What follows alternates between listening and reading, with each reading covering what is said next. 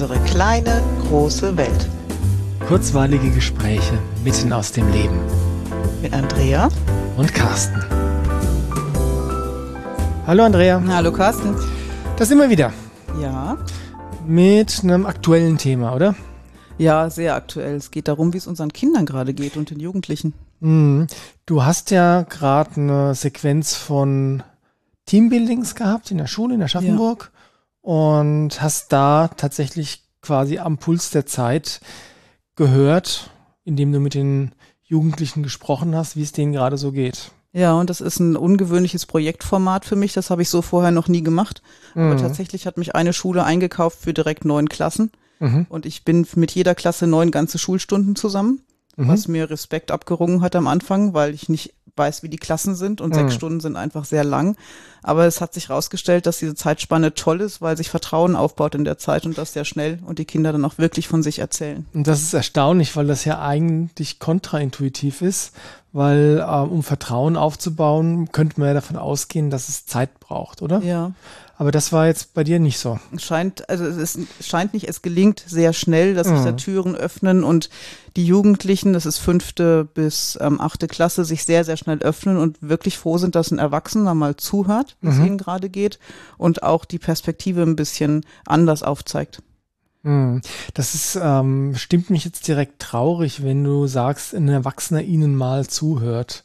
Das ist ja, ähm, das klingt ja so, als würden das, würde wäre die Lebensrealität dieser Jugendlichen, dass Erwachsene ihnen eben nicht zuhören. Also bei mindestens 80 Prozent der Kinder, denen ich begegne, scheint das so zu sein. Mhm. Warum? Hast du eine Idee? Ich glaube, dass viele Erwachsene, egal ob Eltern oder Lehrer, immer noch nicht ernst nehmen, was mit unseren Kindern in den letzten zwei Jahren passiert ist. Mhm. Die waren weniger in der Schule, darüber können sie sich ja freuen. Mhm. Sie mussten keine Schulaufgaben schreiben, das Leben war ja einfach. Mhm. Und nicht mitgekriegt haben, wie sehr viele Kinder drunter gelitten haben, unter der Isolation, unter dem mhm. Alleinesein, keine Hobbys, keine Freunde, dass das wirklich eine schwere Zeit war. Mhm. Und auch nicht ernst nehmen, wie schwer dieser Übergang jetzt war aus dieser Distanzzeit zurück zu vielen Menschen in der Klasse mit mhm. Leistungsdruck, Erwartungshaltung, Hausaufgaben, wieder vielen engen Terminen und so weiter. Mhm. Ich glaube, die Kinder werden da vielleicht auch bewusst übersehen, weil wenn man da hinschauen würde, würde das Zeit kosten und Energie. Und mhm. viele Erwachsene haben das vielleicht gerade ja selber nicht.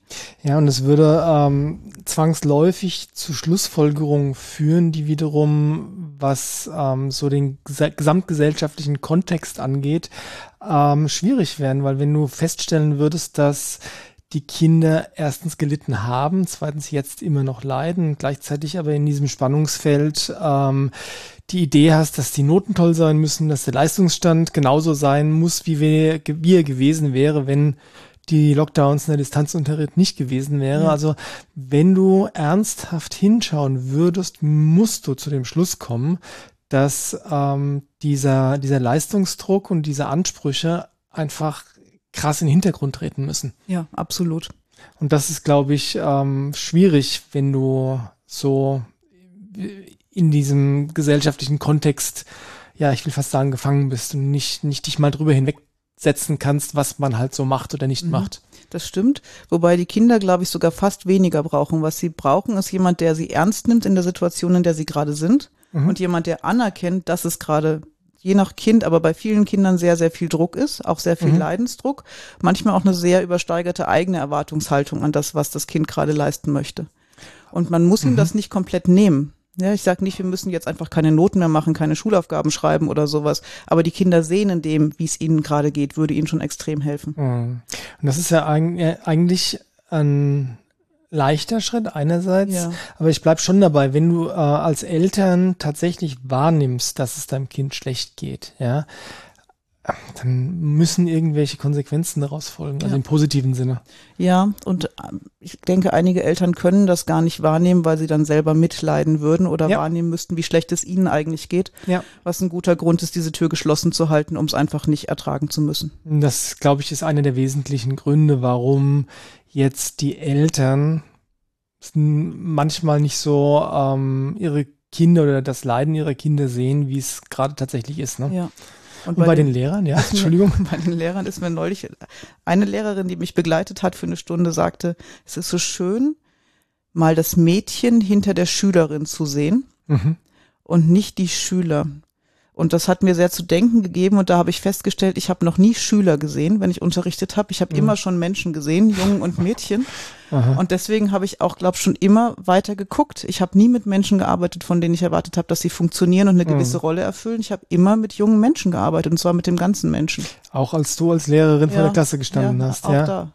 Und es ist, es passt natürlich zu diesem ja, mechanistischen System Schule, will ja. ich fast sagen, wo jeder nur ein kleines Zahnrad ist, jeder funktionieren muss. Mhm.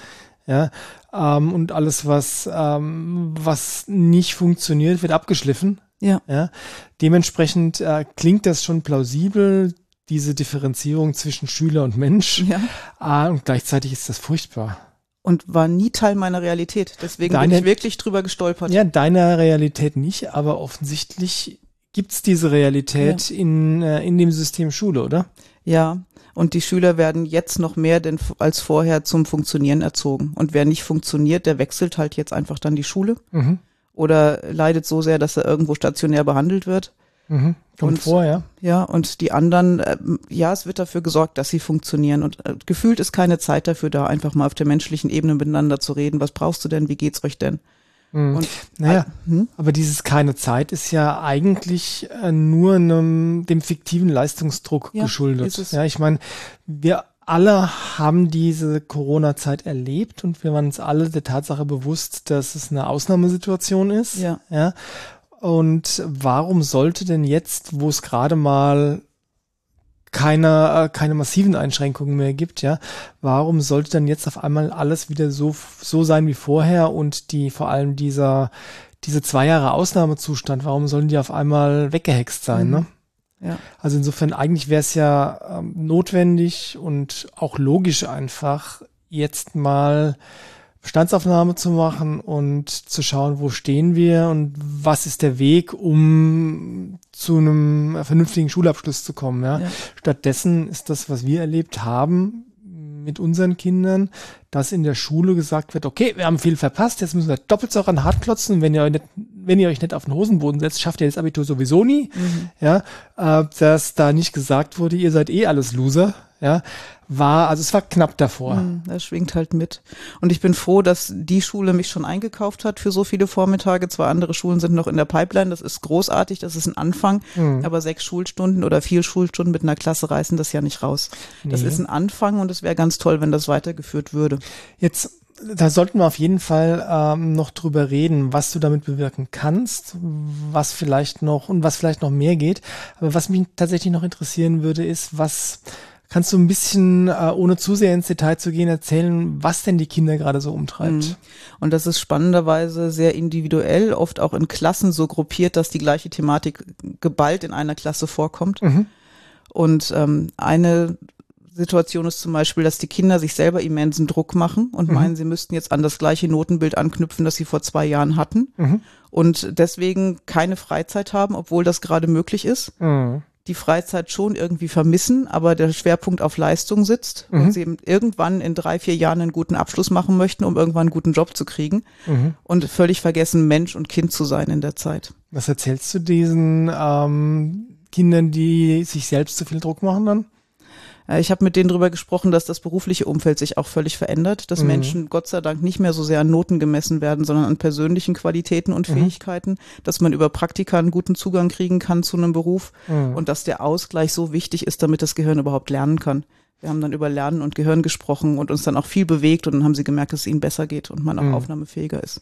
Und um mal die Kirche vollständig im Dorf zu lassen, äh, die Noten in der siebten, achten Klasse interessieren, interessieren niemanden. Niemanden, ja, niemals auch wieder. Das habe ich Ihnen gesagt, ja. genau. Wen interessiert denn euer Zeugnis? ja. ja. Ja, mich selber. Und das war dann schon Anspruch genug. Hm, okay. Aber vielleicht konnte ich da einen kleinen Impuls setzen. Und was äh, hast du noch so zu hören gekriegt? Ja, in anderen Klassen habe ich mitgekriegt, dass die Schüler nicht mehr in der Lage sind, ähm, nach rechts und links zu schauen. Also wirklich komplett als Individuum durch das Leben gehen und Hilfsbereitschaft auf der Strecke bleibt, weil sie nur noch sich im Fokus haben. Durch dieses ganze mhm. Distanzieren und ich bin alleine mit mir, ist mhm. da ganz viel auf der Strecke geblieben. Also mit Mitgefühl insbesondere, ja. Mitgefühl, aber auch einfach mal dieses auf andere so ein bisschen achten. Was braucht der denn gerade? Ach, da steht jemand. Empathie. Empathie, da könnte mhm. jemand Hilfe brauchen. All das ist sehr gekappt gewesen. Wow, wie hat sich das, äh, wie zeigt sich das? Das merkst du dann, wenn du spielst und wenn du kooperative Spiele hast und mhm. du wirklich darauf hinweisen musst, dass man sich jetzt gegenseitig helfen muss. Mhm. Oder ich selber was wegräumen an Material und normale Schüler reagieren darauf und kommen, mhm. kann ich helfen und es kommt einfach gar keiner. Mhm. Ja, oder sie rempeln sich gegenseitig ständig an, weil sie einfach nicht wahrnehmen, dass da noch jemand ist. Mhm. Das war auch krass zu beobachten. Okay. Ja, dann gibt's Klassen, die mischen sich gar nicht mehr, wenn du Spiele spielst, in denen man sich gut mischen kann, weil sie sich in Mini-Grüppchen gefunden haben und aus der Komfortzone auch nicht mehr rauskommen wollen. Mhm. Das haben wir versucht aufzuweichen, dass jeder wieder mit jedem irgendwie in Kontakt gehen kann. Und in einer Klasse war so viel geballtes persönliches Leid und Schicksal gepaart mit Notendruck, dass die Klasse wirklich drei Stunden mit mir nur reden wollte und ganz viele Tränen geflossen sind, was mich, also ich leide nicht mit, aber da war schon viel Mitgefühl und das waren, waren anstrengende drei Stunden. Das glaube ich, ja. Wow. Das ist ähm, eigentlich ein ziemlich, ziemlich verheerendes Bild, was sich da gerade zeigt, oder? Ja, und es gibt auch die Klassen, die sind im Wesentlichen klargekommen mhm. und wirken ganz stabil. Also es gibt gerade alles, aber es mhm. gibt sehr viele, wo du wirklich merkst, da ist was passiert in den letzten zwei Jahren. Mhm. Und sie brauchen jetzt Erwachsene, die sie an die Hand nehmen, die sie ernst nehmen in dem, was sie da verbalisieren. Mhm. Und vor allen Dingen müssen die wieder raus ins Leben. Die mhm. müssen raus ins Soziale, in, in Hobbys, Sport, die müssen sich auspowern und toben und Schule muss wirklich ein bisschen Nebensache werden gerade. Vor allen Dingen mhm. Leistung. Jetzt habe ich den Gedanken vergessen, den ich gerade hatte. Ähm, weiß ich nicht mehr. Dann erzähl du weiter. Vielleicht kommt er gleich ja. wieder. Naja, ich beobachte das selber ja. Unsere Tochter hat ja die Schule gewechselt, mhm. weil sie einfach gesagt hat, diesen Leistungsdruck macht sie nicht mehr mit. Die Lehrer tun so, als hätte es Corona nie gegeben. Ich habe den Anschluss verpasst, ich fühle mich schlecht mit meinen Noten. Und das hat jetzt eine Weile gedauert, aber jetzt sind wir so weit, dass sie wirklich wieder fünf volle Tage in der Woche in die Schule gehen kann, mhm. selbstmotiviert dahin geht, selbstmotiviert Hausaufgaben macht, gute Noten kassiert. Aber was mir viel wichtiger ist, jede Menge Anschluss gefunden hat schon in der neuen Klasse mhm. und Einladungen zu Kindergeburtstagen hat und neue Hobbys ausprobiert und wieder aus dem Haus geht und mit Freude lebt. Mhm. Und das ist schön zu beobachten. Das ähm, kann ich kann ich nachvollziehen. Äh, bei meiner Großen ist das auch so, dass die jetzt tatsächlich jetzt so in den letzten Wochen wieder wirklich intensiv, da mal auf ein Fest, da mal mit Freunden mhm. treffen, da mal dieses, da mal jenes, also dieses ähm, ja Leben, ja. ja. außer außerhalb von zu Hause rumgammeln. Ja. Und oder zu Hause Hausaufgaben machen, Homeschooling, Distanzunterricht machen oder sonst irgendwas, ja. Es wird, eigentlich wird's jetzt in der Retrospektive erst, kriege ich so ein Gefühl dafür, wie schwer und eigentlich wie grausam diese Zeit gewesen ist. Ja, ja. ja als du dann drin gesteckt hast, dann äh, hast du Scheuklappen und gehst durch, ja. Aber im Rückblick, wow, ja, und gerade die jungen Leute in diesem pubertierenden Alter, die sich sowieso gerne zurückziehen, ja auch von uns Eltern zurückziehen und gerade anfangen, sich zu finden, brauchen jetzt wieder ein bisschen Übung, unter Menschen zu kommen. Das fällt denen nicht leicht. Auch das beobachte ich im eigenen Haushalt. Aber das Schöne ist, auch da dreht sich's wieder. Und ähm, das ist aber, ich glaube, dass das tatsächlich so ist und dass es genügend Kinder gibt und Jugendliche, die echt verlernt haben, wie soziale Interaktion funktioniert, ja außerhalb des Elternhauses. Genau. Und es ist nicht an uns Eltern, die Kinder zu zwingen, jetzt Sozialkontakte aufzubauen und ein Hobby zu machen, mhm. aber zu fördern und nicht die Leistung in den Vordergrund zu stellen, zu sagen, du kannst jetzt nicht zum Sport, weil du noch lernen musst, du schreibst morgen Englisch oder so. Ganz mhm. im Gegenteil, geh unbedingt zum Sport und mhm. was aus Englisch morgen wird, wird sich weisen. Ja, wie gesagt, das ist mein, genau meine Meinung und ich glaube, dass das für viele revolutionär ist. Ja. Ähm, andererseits ist das natürlich auch das, was wir in unserer Judo-Gruppe schon immer gesagt mhm. haben, ja, wenn dann irgendein Elternteil für, für das Kind abgesagt hat, nee, die muss noch Hausaufgaben machen und er ja. muss lernen für morgen, ja, habe ich immer gesagt, ja, aber geht vielleicht leichter das Lernen, wenn man sich vorher mal bewegt hat. Ja. Ja, oder einfach körperlich aktiv war. Und Sport ist ja ein Ventil. Da staut ja. sich ja was an über den Schulalltag, auch ja. viel Frust. Und wenn du es nicht rauslassen kannst, dann schleppst du es halt mit dir rum. Ja. Und ich also ich weiß, dass Raufen Spaß macht mhm. und den Klassen, mit denen ich das gerade tue, manche brauchen das richtig extrem, macht es auch viel Spaß. Mhm. Und dann siehst du, wie viel angestaute Aggression da auch drin steckt. Mhm. Ja. Aber du kannst mit den Kindern drüber reden und sie verstehen es dann auch, aber sie brauchen dieses Ventil. Und Sport ja. ist super dafür. Ja, unbedingt. Ich meine, der Mensch ist wirklich mehr als nur der Verstand oder nur die Emotionen, mhm. sondern gehört auch der Körper noch dazu und das, was man halt Seele nennt, ja. ja. Ähm, das will alles gesehen, beachtet und benutzt werden. Ja. Jetzt, wir hatten gerade gesagt, ähm, du findest es gut, dass da jetzt ein Anfang gemacht wird, in dem solche Angebote, wie du sie hast, äh, genutzt werden. Mhm. Was glaubst du denn, dass der, wie groß ist der langfristige Nutzen, wenn du einen Schultag dahin gehst? Also was ich merke und was die Schüler mir nach einem Tag schon zurückmelden, ist, dass es gut tut, sich gegenseitig in Ruhe mal zuzuhören. Mhm. Und ich bewundere die Disziplin und den Respekt in den Stuhlkreisen und es sind große Klassen, 28, 29, 30 Kinder. Mhm. Wenn jeder spricht, geht viel Zeit rum. Aber sie hören sich interessiert gegenseitig zu. Mhm. Und sie stellen fest, ich bin gar nicht alleine mit dem, wie es mir geht. Es gibt noch so viele andere, denen es geht. Und äh, genauso geht. Und das ist das, was ich, glaube ich, da bewirken kann. Verständnis füreinander erzeugen mhm. und so ein paar Werkzeuge an die Hand geben, wie man mit der Situation umgehen kann. Aber viel mehr kann ich in sechs Stunden nicht tun. Ja, es, ähm, die, die Grundannahme ist ja, dass du Teambuilding machst, mhm. aber ein Team zu schmieden, das braucht einfach mehr als ein Schultag. Ja. Und gleichzeitig kann ich genau verstehen, was du sagst, dass es, wenn, wenn du auf einmal interessiert einem anderen zuhörst, zu dem du entweder vielleicht keinen Kontakt hattest mhm. bis jetzt innerhalb der Klasse oder den du vielleicht irgendwie beurteilt, verurteilt, abgelehnt hast und auf einmal feststellst, wow, da ist ja, ist ja ein Mensch. Mhm. Ja, ähm, da kann vielleicht zumindest mal eine Samenkorn gelegt werden für die ein oder andere persönlichere Beziehung. Ja. Oder Freundschaft irgendwann oder auch nicht, keine Ahnung. Aber es ist zumindest mal so eine Art ähm, ausgestreckte Hand, ähm, die da möglich wird. Mhm. Gibst du den Lehrern eigentlich Feedback über das, was da, was du da in der Klasse wahrgenommen hast? Ja, und zum Glück sind am Ende auf jeden Fall auch Lehrer dabei und hören sich an, was wir gemacht haben und mhm. hören das Feedback der Schüler. Das ist mir ganz wichtig. Mhm. Und dem einen oder anderen werde ich es auch nochmal ausführlicher zurückspiegeln, was da in der Klasse passiert. Okay. Und hast du von den Lehrern schon Reaktionen darauf bekommen? Ein bisschen. Von interessierten Lehrern ja. Jetzt frage ich mal ganz ketzerisch, wie welcher Prozentsatz ist das denn? Hälfte. Okay. Und das ist schon toll. Ja, schade eigentlich, oder? Ja, aber ich weiß auch, dass die Lehrer unter Druck stehen. Es gibt so viele Gründe, warum Lehrer auch so sind, wie sie sind. Mhm. Und sie haben auch ihre persönlichen Schicksale und wie auch immer. Aber die Verantwortung für die Qualität in der Schule liegt nun mal bei uns Erwachsenen.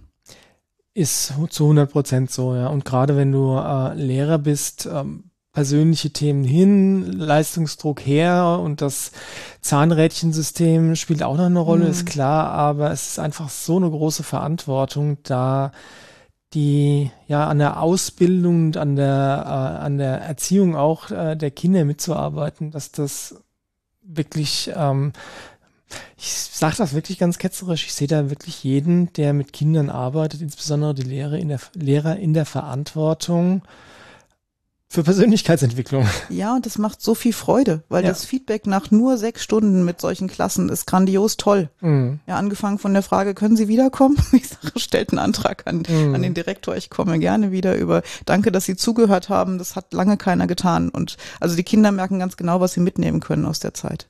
Und das ist natürlich im Schulalltag in dem Umfang nicht leistbar, wie du es in diesem einen ganz Klar. speziellen Tag tust. Aber ich glaube, dass da schon selbst im Schulalltag ähm, grundsätzlich mehr möglich wäre, oder? Ja, unbedingt. Und ich habe ja in dieser ganzen Distanzunterrichtszeit mit meinen Klassen oft gesprochen und kein Mathe gemacht, sondern hm. einfach zugehört, Tipps gegeben, erzählt, wie es mir gerade geht. Einfach die persönliche Ebene sehr gepflegt. Und weißt du, ich glaube, also das, das weißt du besser als, äh, als ich, aber ich kann mir vorstellen, dass gerade da die persönliche Ebene etwas ist, was viele Lehrer vielleicht vermeiden, oder? Ja, weil sie dann vielleicht auch einen Teil von sich preisgeben müssten. Mhm. Aber ich finde, ein authentischer Lehrer, der dir spiegelt, dass er sich, dass er dich auf menschlicher Ebene auch schätzt und dich so nehmen kann, wie du bist, das ist perfekt, um zu lernen. Darauf ja. kann ich alles aufbauen. Ja, weil das ein ganz anderer, das Verhältnis auf eine ganz andere Vertrauensebene bringt. Ja. Ja, so dass einfach viel mehr miteinander möglich wird. Ja. ja. Und ich erinnere mich dran, ähm, in einer Folge hatte ich auch schon mal gesagt, ähm, dass auch ich, so wie du, jeden, jedes Kind immer zuerst als Mensch sehe. Mhm. Mit den gleichen Rechten, mhm. wie ich habe und äh, Recht im Sinne von Recht auf ernst genommen zu werden, Wertschätzung, ja. Und das geht bei den ganz kleinen Kindern los und je älter sie werden, desto, desto wichtiger ist das. Und dann schließt sich jetzt fast schon der Bogen wieder. Am Anfang hast du gesagt, glaub, das, was den Kindern als ersten Schritt jetzt am meisten helfen würde, wäre einfach zuzuhören und sie ernst nehmen. Mhm. Jo. In kleinen Schritten, aber hast du noch hast du noch einen konkreten Tipp für unsere Zuhörer, sei es in der Eltern oder in der Lehrerrolle? Wie funktioniert das? Was ist denn der erste Schritt, um darin besser zu werden, den Kindern zuzuhören und sie ernst zu nehmen? Den Mund halten, wenn ein Kind was sagt, weil wir Erwachsenen immer sehr schnell sind mit Entgegnung. Ja, aber ist ja doch nicht so oder war vielleicht doch anders oder so schlimm ist das ja nicht. Wir relativieren so sehr schnell. Mhm. Ich glaube, der erste Schritt wäre mal das zu lassen. Okay. Einfach mal zu sagen, ich habe dich gehört. Für dich ist es gerade viel. Mhm. Und das ist ja, es ist ja auch im Prinzip eine, ähm, eine Technik, ich weiß nicht, ob es aus dem NLP kommt, aber einfach ähm, dieses, dieses, das einfach zu sagen, ja, ich habe also Mund halten, mhm. dann zu sagen, jawohl, ich habe es gehört und dann nochmal kurz zurückzuspiegeln, was du verstanden mhm. hast. Einfach ganz kurz zu wiederholen, was angekommen ist bei dir. Ja. ja äh, das ist ein toller erster Schritt. Ja. Damit würde ich die Folge für heute zum Abschluss bringen, oder? Was meinst wir. du? Ja. Wir tun, wir bringen die zum Abschluss. Das machen wir. Hört euren Kindern zu. Ja, bitte. Die haben es mindestens genauso schwer wie ihr, wenn nicht gar schwerer. Ja. Und ähm, gemeinsam könnt ihr das schaffen. Wir müssen das schaffen und wir werden das schaffen. So ist es. Macht's gut. Macht's gut. Tschüss. Tschüss.